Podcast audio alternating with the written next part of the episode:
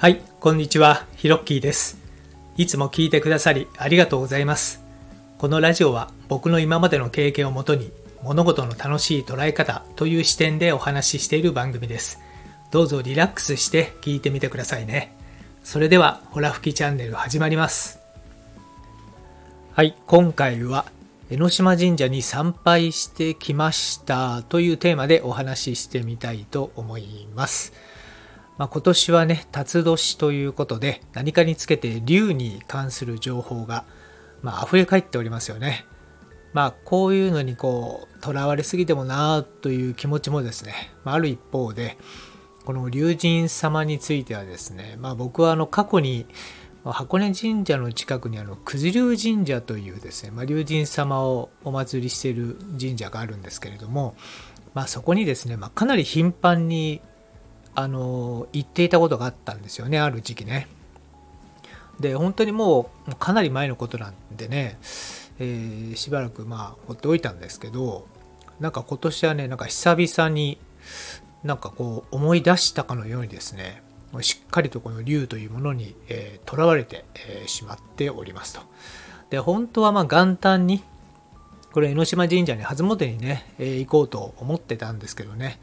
まあ、それはあの急遽ね、予定を変更してあの行きませんでした。もう地元のね、え神社に行って、もう今年はやめとこうと。なんかまたその、なんでしょうね、取られすぎる自分も嫌だったっていう気持ちがあったんでしょうね。で、そしたらですね、なんか今日たまたまあの、なんか、まあ、会社もねお、お休みだったんで、まあ、時間があってですね、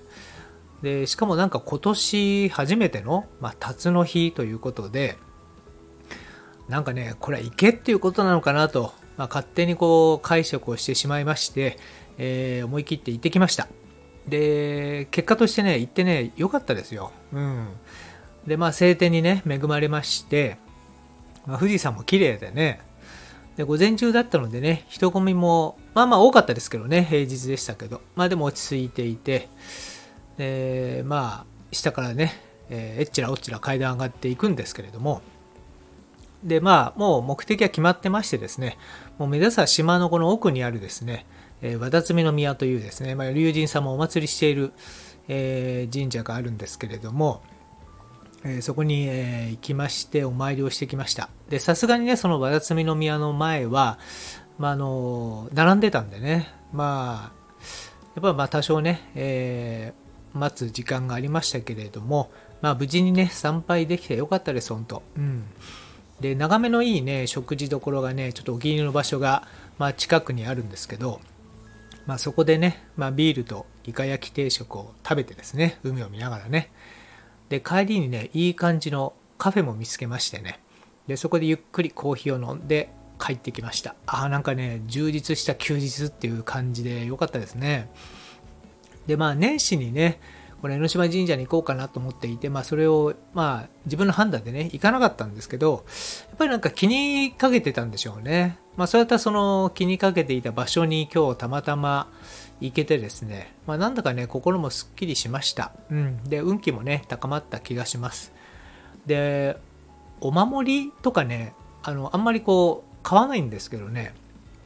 まあ、今回やっぱりあの買いましたね。やっぱりまあ買うことで、まあえー、神社の発送料にもなるのでね、まあ、あのそういった部分で、あの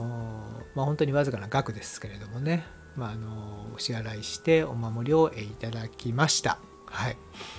でまあ今年はあの、まあ、結構ねよよ今日から今日から、えー、仕事始めの方も、えーと、と多いと思うんですけれどもまああの辰の年辰年ということで、えー、まあ竜になぞらえてね、えー、いろんな物事が上昇していくとか。で一方でね、えー、ものすごいやっぱりこうパワーあふれる年でもあるのでまあその、えー、反動といいますかねそうやって部分で一見こうね、えー、とんでもない事態に、えー、なったりするといいますか。まあそういったものがね実際に年始から起こったりしておりますけれどもまあえー、まあ、どうやって捉えるかでそれに対してどうやってなんか真摯に向き合っていくかなっていうのはまあそれぞれ、えー、自分次第なのかなと、え思っております。はい。というわけでちょっと取り留めのない話をしましたけれども今日は江ノ島神社に行って、え運気もらって帰ってきましたという話でございました。というわけで今回のフラフキチャンネルはこの辺で、今回の放送を聞いて何かコメントなどありましたら遠慮なくお気軽にくださいね。ご相談などでも構いません。すべて読ませていただきます。音声を聞いた後にすぐにアウトプットすることは脳が創造的に動いて活性化されるのでとってもおすすめです。コメントを入れたりブログに書いたり誰かに話したりなどぜひやってみてくださいね。どうぞアウトプットを楽しんでみてください。このラジオを引き続き聞いてみたいと思われましたら、どうぞ躊躇なくフォローボタンを押してくださいね。最後までお聴きいただきありがとうございました。それではまたです。Thank you for listening to the end. Let there be prosperity.